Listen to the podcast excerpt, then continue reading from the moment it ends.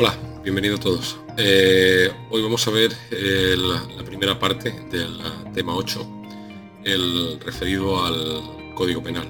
Vamos a, ver todos los aspectos que nos pueden preguntar y vamos a señalar cuáles son las cosas que más tenemos que tener en, consideración. Sin nada más, eh, vamos a la presentación.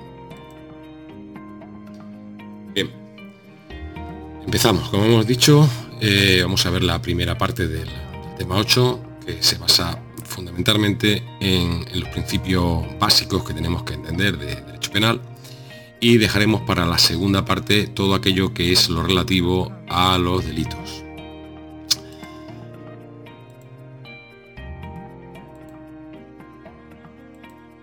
Bien, este es el, índice que proponemos, donde podemos ver las garantías penales y la aplicación de la ley penal, eh, nociones básicas sobre los delitos, las circunstancias que modifican la responsabilidad criminal, una serie de disposiciones generales que no es ni más ni menos que, unas eh, definiciones que debemos de aprendernos, las personas eh, que van a responder por los delitos cometidos.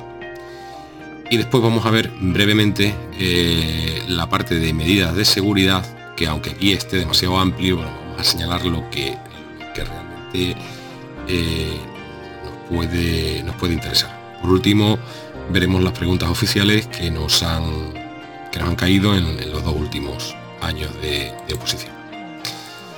Bien, eh, pues empezamos sin, más. Eh, miréis, en cuanto a las garantías penales y a la aplicación de la ley penal. Nos dice, eh, no será castigada ninguna acción ni ninguna omisión que no esté prevista como delito por una ley anterior a su perpetración. Esto es básico, eh, entonces debemos de, entender que para que sea castigada una acción o una omisión, porque recordemos que en nuestro Código Penal se va a castigar tanto a, las acciones como cuando dejemos de hacer algo, ¿eh? tanto la acción como la omisión. Pero es imprescindible que esta acción o esta omisión esté eh, señalada como delito antes de que se produzca el hecho. No podemos castigar o por algo eh, que se ha realizado y que mm, en el momento de realizarlo no era delito. En cuanto a las medidas de seguridad, las medidas de seguridad son diferentes a las penas. ¿eh? las penas, para que lo entendamos, las penas se van a usar para castigar a la persona que haya cometido esa acción o esa omisión, mientras que las medidas de seguridad están reservadas para aquellos supuestos en los que determinadas personas eh, han cometido una serie de delitos, pero por unas condiciones específicas que veremos más adelante, pues no pueden cumplir. ¿eh? Por ejemplo, una persona que no entiende, eh, que no entiende o no distingue mm, lo que está bien y lo que está mal, ha cometido un delito, pero causa de esa enfermedad pues no puede, no puede ser condenada. Tampoco se le puede dejar en libertad porque si no mm, podría, eh, podríamos cometer eh, caer en el riesgo eh, de que esa persona siguiera cometiendo estas acciones. Por lo tanto, lo que se le impone van a ser medidas de seguridad. Bueno, pues nos dice que las medidas de seguridad solo se van a aplicar cuando concurra lo que establece la ley previamente. ¿Eh? Las medidas de seguridad solo podrán aplicarse cuando concurran lo establecido previamente por la ley. Eh, como hemos dicho antes, pues los delitos, los delitos también tienen que estar señalados, ¿eh? o sea, hemos dicho antes que los delitos tienen que estar señalados como tales ante, de forma anterior a que se perpetren. Bueno, pues las penas también, las penas que vamos a asociar a esos delitos también tienen que estar eh, previstas anticipadamente. Entonces, una persona que ha cometido un delito y que ahí ya haya que imponerle una pena, esa pena tiene que estar fijada anteriormente a la comisión del delito. Seguimos. Eh, carecen de efecto retroactivo las leyes que establezcan medidas de seguridad. Bueno, esto abundamos más en lo que ya eh, venimos haciendo. Eh, de igual forma que he dicho antes de que tanto los delitos como las penas tienen que estar fijadas previamente a la, acción o a la omisión, bueno, pues eh, las leyes que establezcan medidas de seguridad no pueden tener efectos retroactivos, no pueden ir hacia atrás. sí que van a ir hacia atrás, es decir, sí que van a tener efectos retroactivos, esto es preguntable, no se ha preguntado todavía, eh, en los dos años que llevamos de oposición, 2020-2021, eh, sí que tendrán efectos retroactivos las leyes penales que favorezcan al, reo, ¿eh? al penado. aunque aunque el, penado esté ya en una condición de que ha, tenido una sentencia firme y además se encuentra cumpliendo condena. Entonces, aún así, si sale una nueva ley y es beneficiosa, bueno, pues esa ley sí que puede ir hacia atrás ¿eh? en el tiempo, sí que va a tener efectos retroactivos. ¿Qué ocurre que si, si son más de dos leyes las que pueden resultarle favorable a este reo? Bueno, pues, pues se puede generar cierta duda y ante la duda pues se le va a preguntar al propio reo para que él decida cuál es la más beneficiosa para su caso particular.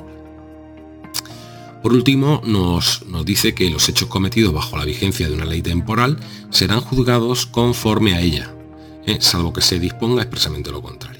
El concepto de ley temporal lo podemos tener, pues, podemos eh, asociar pues, a un estado de alarma como el que hemos sufrido, bueno, pues todo lo que ocurra eh, con la vigencia de una ley que es definida, está acotada en el tiempo, pues todo lo que ocurra en ese tiempo tiene que ser juzgado por esa ley. Salvo que, y aquí puede ser lo interesante que nos puedan preguntar, salvo que se disponga expresamente lo contrario. Yo me quedaría eh, con este concepto de salvo que se disponga expresamente lo contrario, eh, porque me, esto me parece eh, que es bastante preguntable. Bien, continuamos. Esto es una pregunta que cayó ya en el año 2021, el año pasado. nos dice que no puede ejecutarse ninguna pena ni tampoco ninguna medida de seguridad, sino es eh, en virtud de una sentencia firme. Eh, solamente se pueden ejecutar, solamente eh, se pueden dar comienzos, tanto las penas como las medidas de seguridad. Siempre que se haya producido una sentencia firme. Y esta sentencia firme esté dictada por un juez o un tribunal que sea el competente, el que tiene competencia para dictarla. Y además esta sentencia dictada en firme por un juez o tribunal competente, pues tiene que estar de acuerdo con las leyes procesales. Tampoco podrá ejecutarse pena ni medida de seguridad en otra forma que la que prescribe la ley y los reglamentos que la desarrollan, ni con otras circunstancias o accidentes que los expresados en su texto. Bueno, nos viene a decir que eh, para la ejecución, para llevar a la práctica tanto la pena como la medida de seguridad, pues hay que de la forma que nos dicen las leyes y los reglamentos. Eh, si una persona hay que eh, se le condena a una pérdida de libertad, pues esa pérdida de libertad no se puede, no se puede llevar a efecto en cualquier lado, se tiene que realizar eh, pues, institución penitenciaria con los derechos y garantías que establecen la, ley.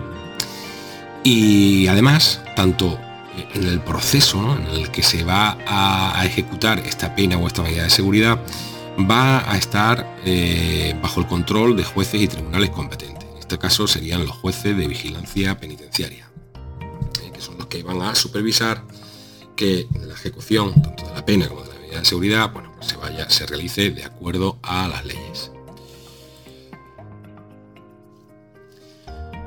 Eh, seguimos y nos, nos, dice a continuación, o tenemos que saber a continuación, que las leyes penales no se pueden aplicar salvo a los casos que eh, dice la ley.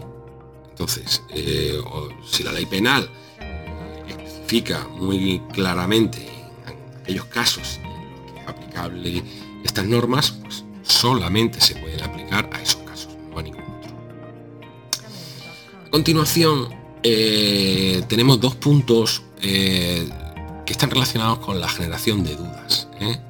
Vamos a hablar del primero, que nos dice que en el caso de que un juez o un tribunal, en el ejercicio de su propia jurisdicción, pues tenga conocimiento de una acción o una omisión que no está penada por la ley, pero este juez o este tribunal estima que esa conducta es digna de represión, la represión penal, bueno, pues lo que hace es, se va, en primer lugar, se abstiene mm, mm, de iniciar ningún tipo de procedimiento sobre esta acción. ¿eh? Es decir, el juez se queda quieto. Pero lo que sí va a hacer es que le va a exponer al gobierno, siempre al gobierno, que creo que es notable, las razones por las que él cree que esa conducta debiera de ser objeto de sanción penal. ¿Eh? Resumiendo, bueno, pues un juez eh, le llega un asunto, él, cree que ese, sujeto, esa persona, ha cometido un acto que debe de ser sancionable, pero la ley no lo indica. entonces él no hace nada, pero se lo dice al gobierno. Algo parecido va a ocurrir cuando este juez nos dice que también acudirá al gobierno exponiendo lo conveniente sobre la derogación o la modificación de un precepto, un precepto penal, o la concesión de un indulto, eh, sin perjuicio siempre de ejecutar la sentencia. ¿Eh? Cuando él piense, él estime que de la aplicación rigurosa de la ley resulte penada una acción o una omisión que a su juicio pues no debiera serlo. O cuando la pena sea notablemente excesiva. Es decir, este juez eh, le llega a su juzgado un asunto, una persona, eh, en la que si la aplicación rigurosa de la ley, él puede mm, estimar de que es una condena eh, justificada, es una condena grave para el hecho que ha cometido. Entonces, no le queda más remedio que aplicar la ley, pero se lo va a comunicar al. Esto tiene mm, varias condiciones. ¿eh? Eh, en primer lugar, porque tiene que, mm, tiene que estimar eh, el mal que ha causado. Y en segundo lugar, va a estimar las circunstancias personales del reo. Vamos a poner el caso aquel famoso de la chica que se encuentra una tarjeta de crédito en la calle y de devolverla, pues coge y se la gasta el dinero que había en la tarjeta de crédito y se la gasta pues para pañales para su hijo, ¿no? O cositas para su bebé. Eh, esto pues al final eh, se le detuvo, acabó en una condena, aún habiendo por medio el perdón del ofendido, del dueño de la tarjeta, pero el juez no le quedó más remedio que condenarla. Eh, aunque el mal causado por la infracción fue y las circunstancias personales de la detenido, pues circunstancias de necesidad porque necesitaba el dinero. Bueno, pues en este caso el juez no le queda más remedio que, eh, que actuar, eh, imponer la, sanción, pero no obstante se lo va a comunicar al gobierno porque si, si el gobierno eh, estimara conveniente, pues iniciar los pasos necesarios para derogar o modificar ese, ese hecho penal o incluso conceder Hablando de indulto, vamos, eh, nos continúa el Código Penal diciéndonos que si media una petición de indulto, juez o tribunal ha apreciado eh, en una resolución fundada que eh, por el, si se cumple la pena puede resultar vulnerado el derecho a un proceso sin dilaciones indebidas, pues suspenderá la ejecución en tanto no se resuelva sobre la petición de indulto. ¿Qué nos quiere decir esto? Bueno, pues que oye, si hay una petición de indulto sobre una persona y, el juez, eh, esto, pues lleva sus, plazos y tal, ¿no? Y, si resulta de que eh, él impone la, condena mientras que llega el indulto y no llega, eh, y resulta de que esto se va a alargar el proceso, recordamos que constitucionalmente todos tenemos derecho a, un procedimiento judicial sin dilaciones individuales. ¿no? Entonces lo que va a hacer el juez es eh, suspender la ejecución en tanto no se resuelva la petición que se ha formulado. También, eh, también va a ocurrir esto, va a suspender la ejecución de la pena al juez eh, hasta que no se resuelva el indulto cuando de ejecutarse la, sentencia, de ejecutarse la pena, o en la finalidad del, del indulto pueda resultar ilusoria. Es decir, que eh, oye, si es una condena pequeña y yo estoy esperando el indulto, resulta que te la hago cumplir, pues eh, cuando llegue el indulto ya cumplió la pena, por lo tanto la finalidad del indulto es ilusoria. Pero pues en estos casos también podría suspender la ejecución de la pena. Eh, ninguna de estas cosas eh, se ha preguntado hasta ahora. Por lo tanto, estimo que son bastante preguntables y que tenemos que tenerlo en mente, no vaya a ser que nos caiga. Es decir también que no puede imponerse ninguna pena sin dolo o sin imprudencia. Para que no son. Básicamente, para que nos hagamos una idea de, qué se trata esto, el dolo es cuando, cuando hacemos algo queriendo y la imprudencia es cuando hacemos algo sin querer. ¿eh? Bueno, pues en ambas circunstancias, tanto eh, si, si, lo hacemos queriendo como si lo hacemos sin querer, puede, puede caer una,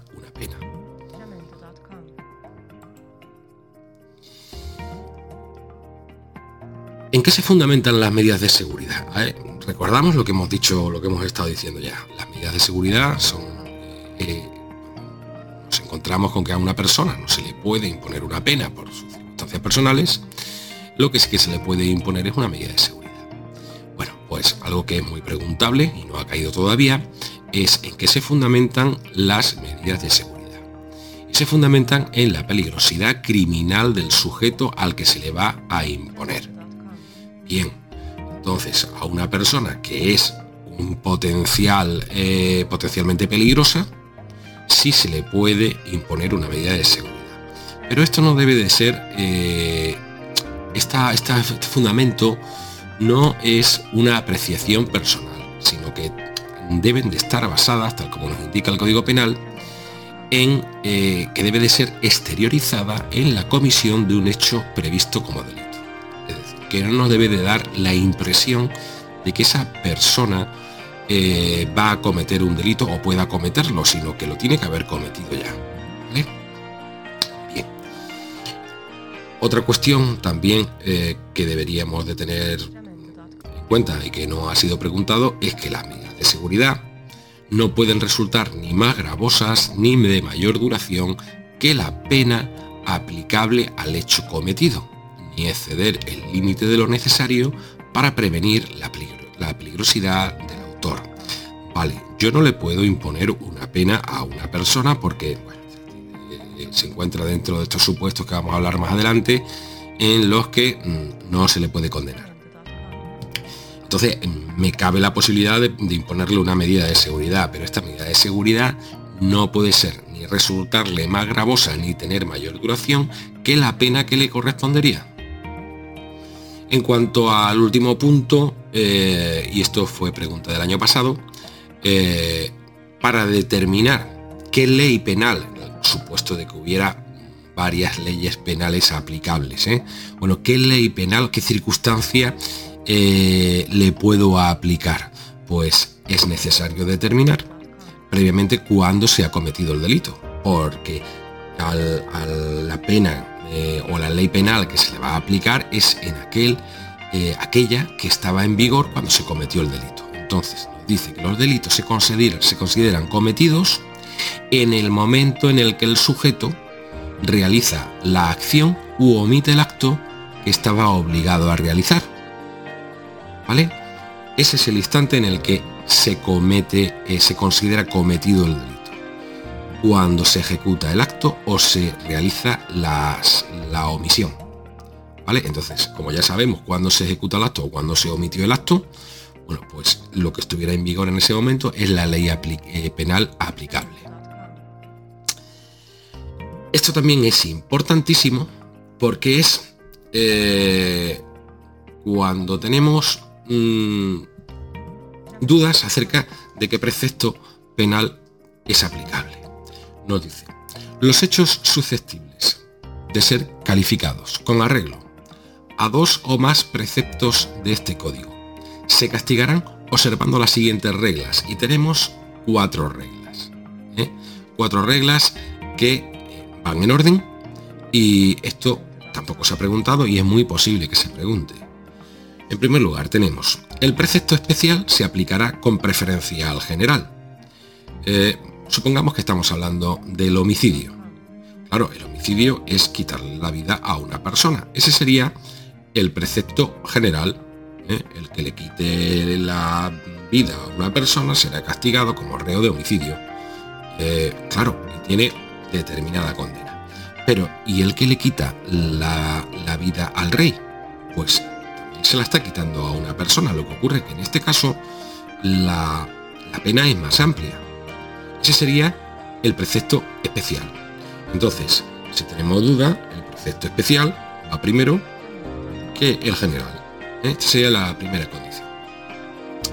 El precepto subsidiario se aplicará solo cuando no se pueda aplicar el principal, ya se declare expresamente la subsidiariedad o sea tácitamente deducible. El caso de una agresión sexual, que sería el, precepto principal, el subsidiario podía ser unas coacciones, unas amenazas. Bueno, pues ¿cuándo vamos a aplicar las amenazas? Cuando no podamos con el principal. Si el principal no ha quedado demostrado, pues no nos quedará más remedio que poder aplicar el subsidiario. Y esa subsidiariedad bien eh, se va a declarar expresamente o va a ser deducible.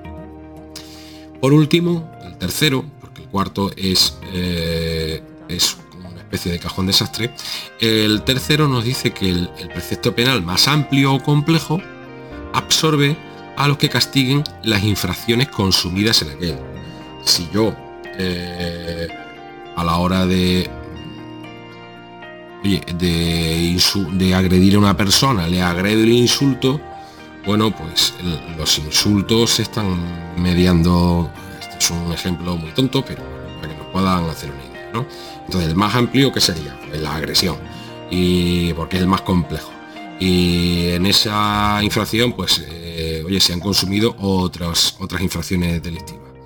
Eh, vejaciones o lo que sea. Bueno, pues entonces el precepto penal más amplio pues absorbe a todo lo que se haya cometido. Cuarto punto que nos dice el cuarto y el último. Bueno, pues oye, no tenemos ninguno de estos criterios, de estos tres, criterios que hemos estado viendo. Pues nos dice que en defecto de estos criterios, el precepto penal más grave excluye los que castiguen el hecho con pena menor.